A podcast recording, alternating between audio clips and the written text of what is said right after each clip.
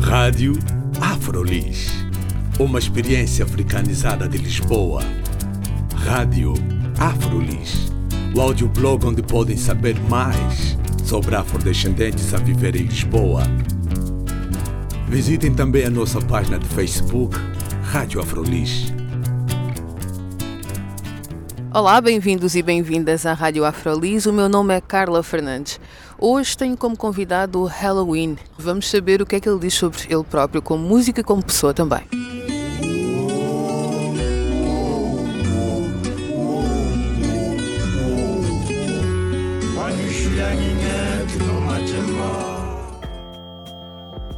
O Halloween começou a fazer rap em 96, 97. Ou seja, eu sempre escrevi, né? Então quando apareceu essa coisa chamada rap na minha rua, né? Eh, onde nós costumávamos, entre aspas, passar as tardes, eu vi um rapaz que se chama Bottle, um amigo meu. Eu nunca lhe disse isso, estou-te a dizer agora. yeah, eu vi-lhe vi cantar uma vez, a dar um freestyle na rua, pá, e eu, pá, eu que tinha assim tanta coisa escrita e que nunca tinha utilizado, disse, pá, é mesmo, é mesmo aqui onde eu vou despejar, entre aspas, as minhas coisas. Então comecei normalmente, estás a ver? Foi só. Foi uma questão de arranjar um flow, né? arranjar uma forma de dizer aquilo que a gente escreve. Porque hum, escrever e cantar ainda há uma grande diferença, né?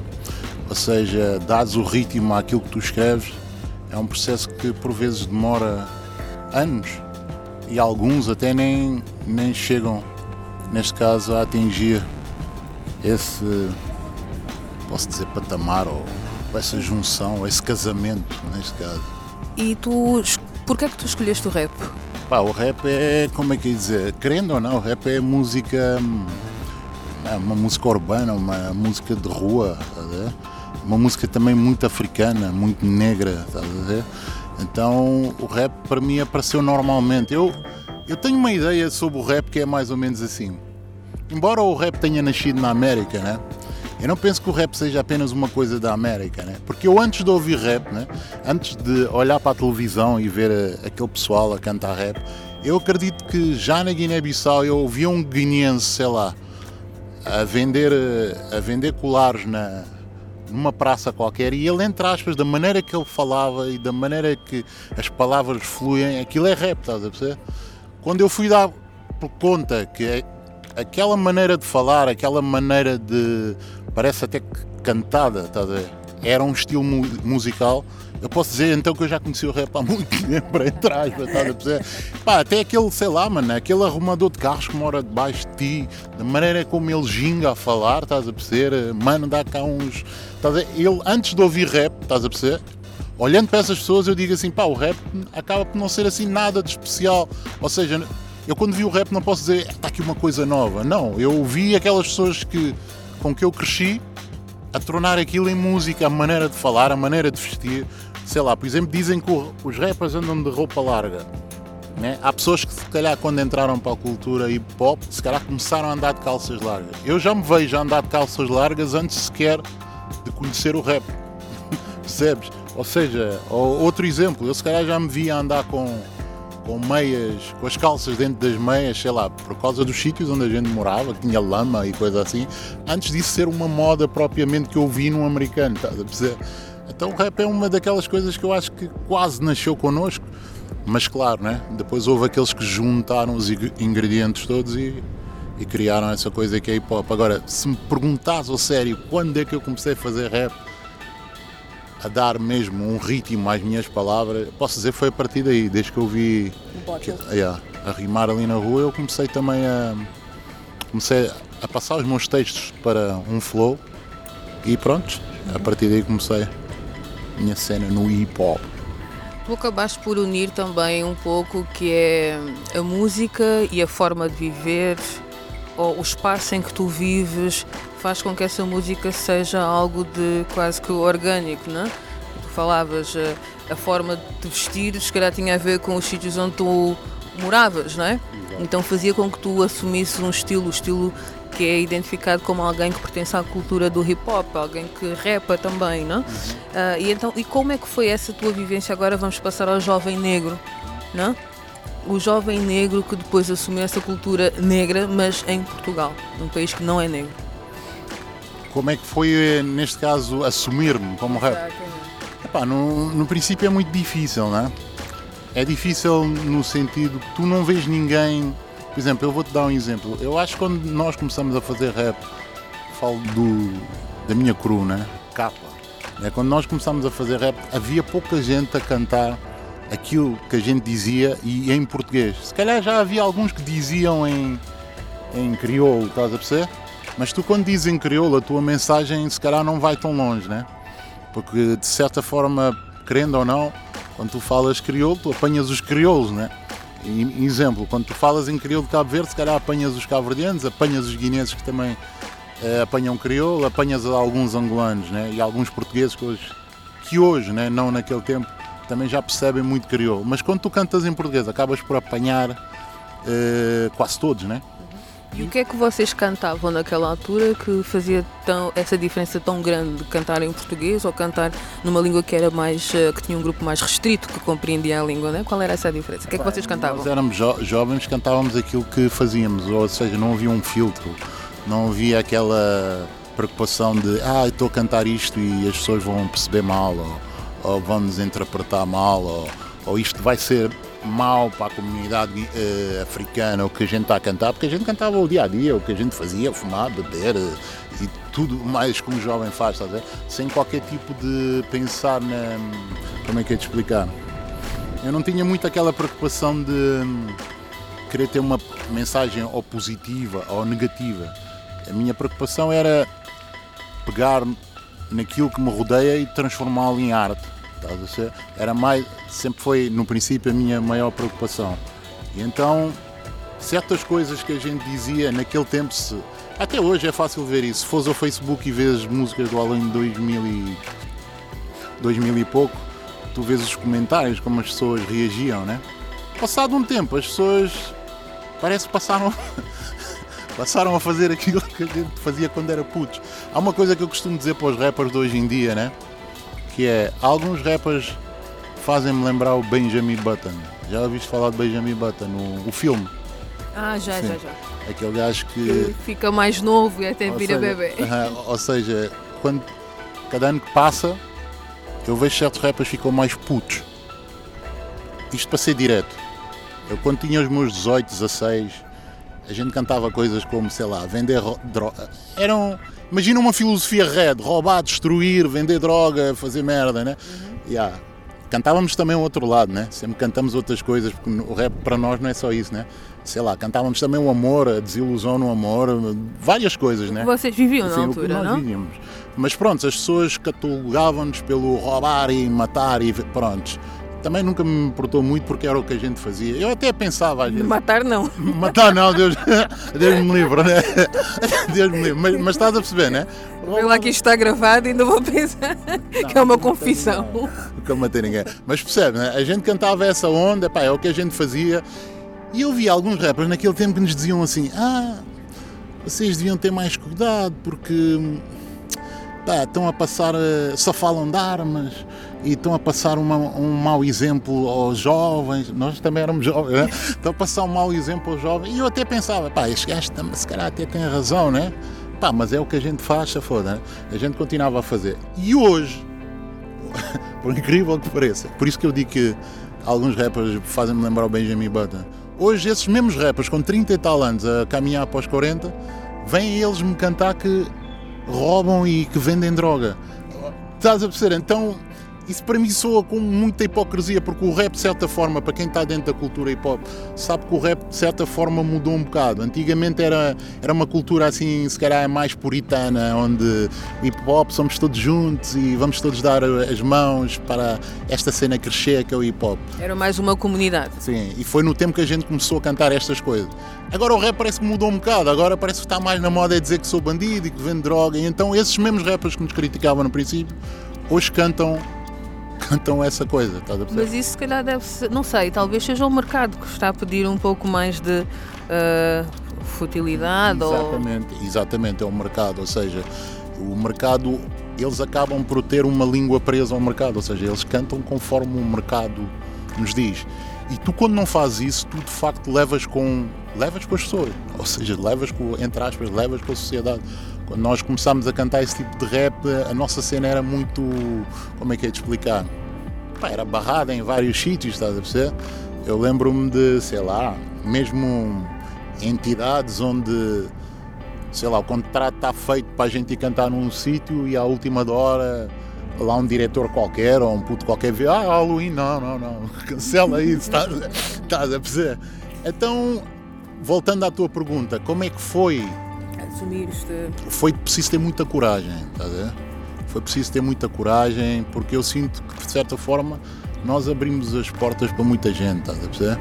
Foi ter muita coragem, foi, foi de certa forma também um truque que a gente sempre usou, que é manter-te muito à parte, estás a perceber? Eu, por exemplo, hoje em dia posso dizer, eu se conhecer cinco rappers é muito.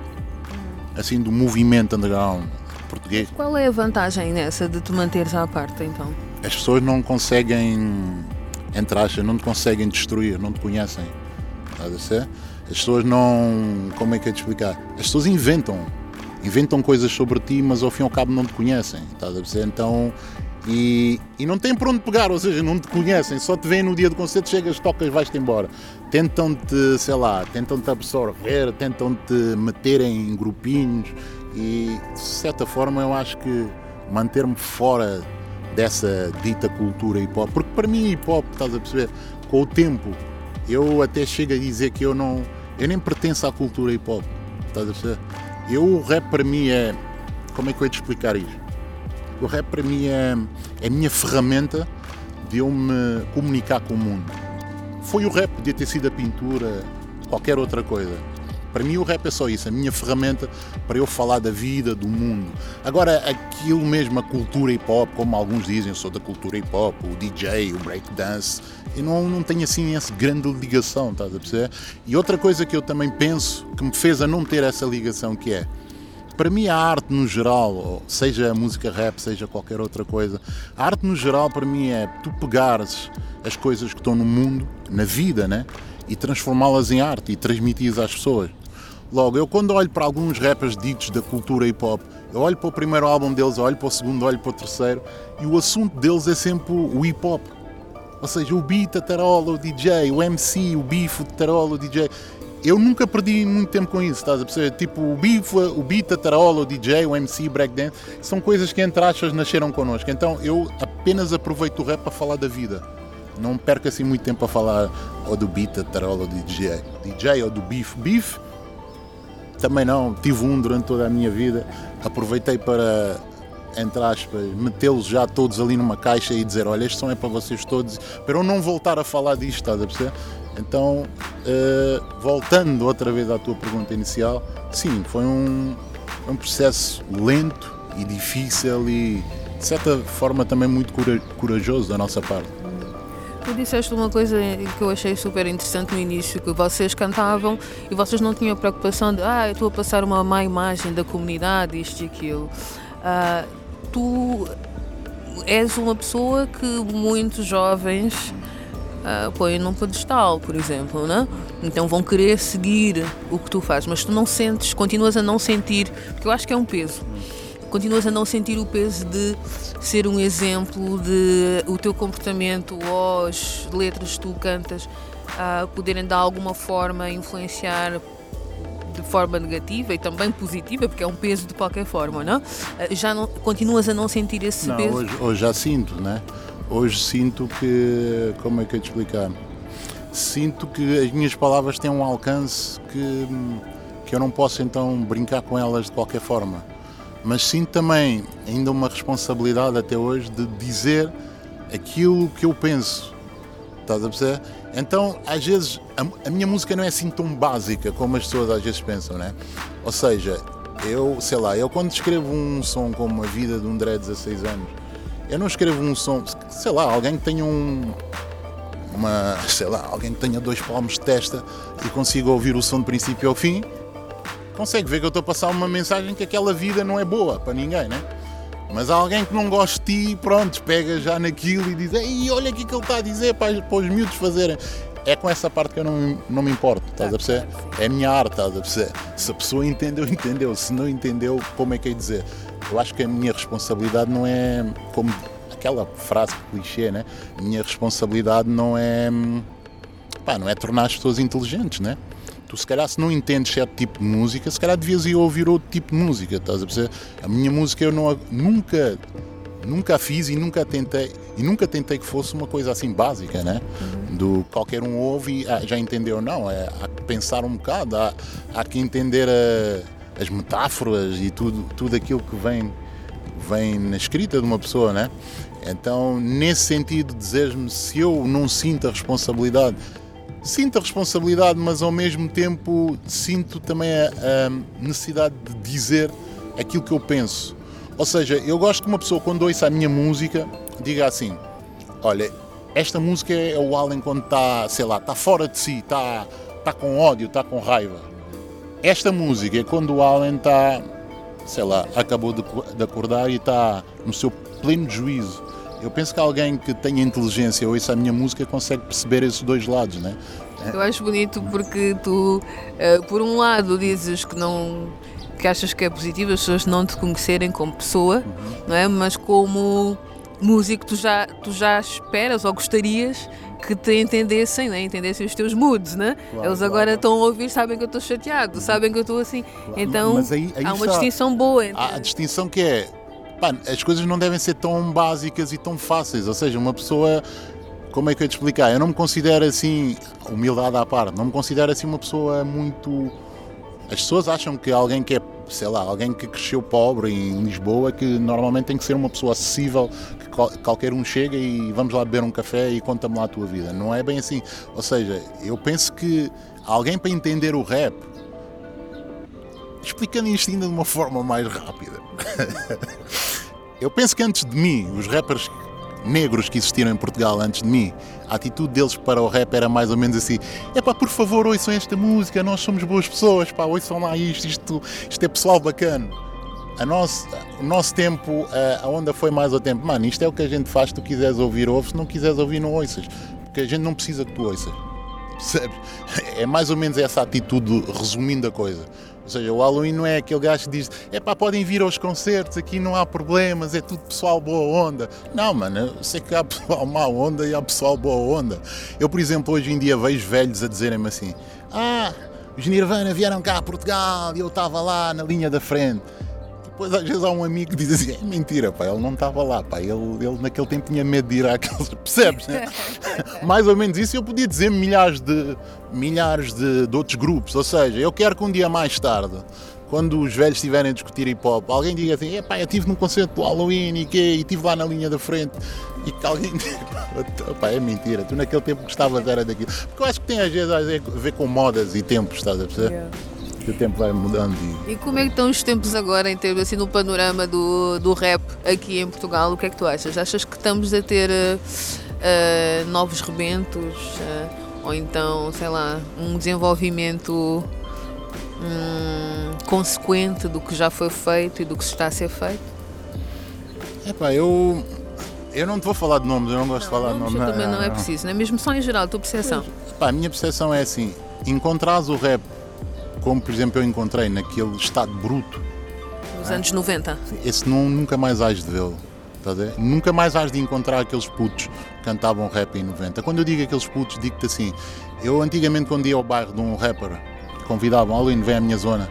Eu chegava à zona dele, ele ia-me buscar assim de carro com mais três gajos, ou não, mais três carros, um exemplo, né? estou a aumentar um bocado, mas vê mais ou menos o filme. Antigamente, quando eu ia ao bairro de um rapper, ele ia-me buscar com não sei quantos amigos e levava-me para o bairro e chegava no bairro dele e todos os, até os velhos, diziam: Chico, o Chico era aquele rapaz do bairro rapper que, pá, toda aquela comunidade ali, entre aspas, defendia o Chico e o Chico defendia aquela comunidade. O Chico, entre aspas, representava toda aquela zona, estás a perceber? Isso era um, era um rapper daquele tempo de 90. Hoje em dia, esse tipo de rappers não encontras, estás a perceber?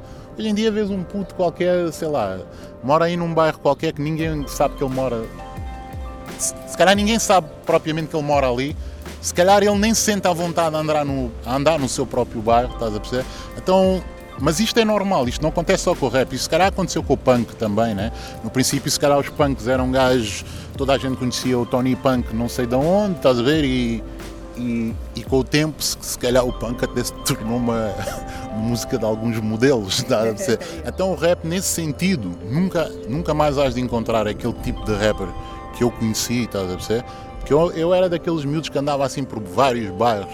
Imagina, eu saía sexta-feira e voltava, sei lá, voltava na próxima terça-feira à casa, estás a ver? Era desse tipo, então dormia aqui neste bairro e dormia naquele outro bairro. Esse tipo de rappers eu penso que nunca mais has de encontrar, como também nunca mais has de encontrar aqueles concertos de rap underground onde eu tive, estás a perceber? Do, sei lá, mano, coisas concertos onde, onde, até tu tinhas medo, tá tu que só ias lá se estivesses com a tua turma, se não tivesses, não ias. Eu, quando digo que tinha medo, não é no sentido de estar lá apavorado, okay, mas tinha aquele receio de dizer assim: vamos a tal sítio, então pá, calma aí, vamos organizar os rapazes, né? vamos este e este. Esse tipo de rap nunca mais vais de encontrar. Mas por outro lado, encontras o rap de hoje, que é um rap onde já existe mais dinheiro, né? onde as pessoas já vivem do hip hop, estás a perceber? Onde já existe uma imprensa. Imprensa é essa que, em alguns lados, até já é uma, uma imprensa adulta, promove artistas, de, manda abaixo outros artistas, estás a dizer? Não é, não, é, não é propriamente nenhuma brincadeira, é mesmo uma coisa séria, estás a perceber? Promove-se alguns artistas, fazem-se textos bonitos e super bonitos sobre alguns artistas, é o novo Cristiano Ronaldo, coisas assim, sim, estás a? Sim. Outros fins que eles não existem. Então hoje em dia já não é brincadeira. Porquê que não é brincadeira? Porque envolve o dinheiro, não é? Então é nesse sentido que eu acho que o rap. Agora, como é que eu chamo isto? Evolução? Desevolução? É difícil, estás a dizer? Para, para o lado artístico, eu acho que não há evolução. Mas para o lado do mercado há uma grande evolução, sem, sem dúvida.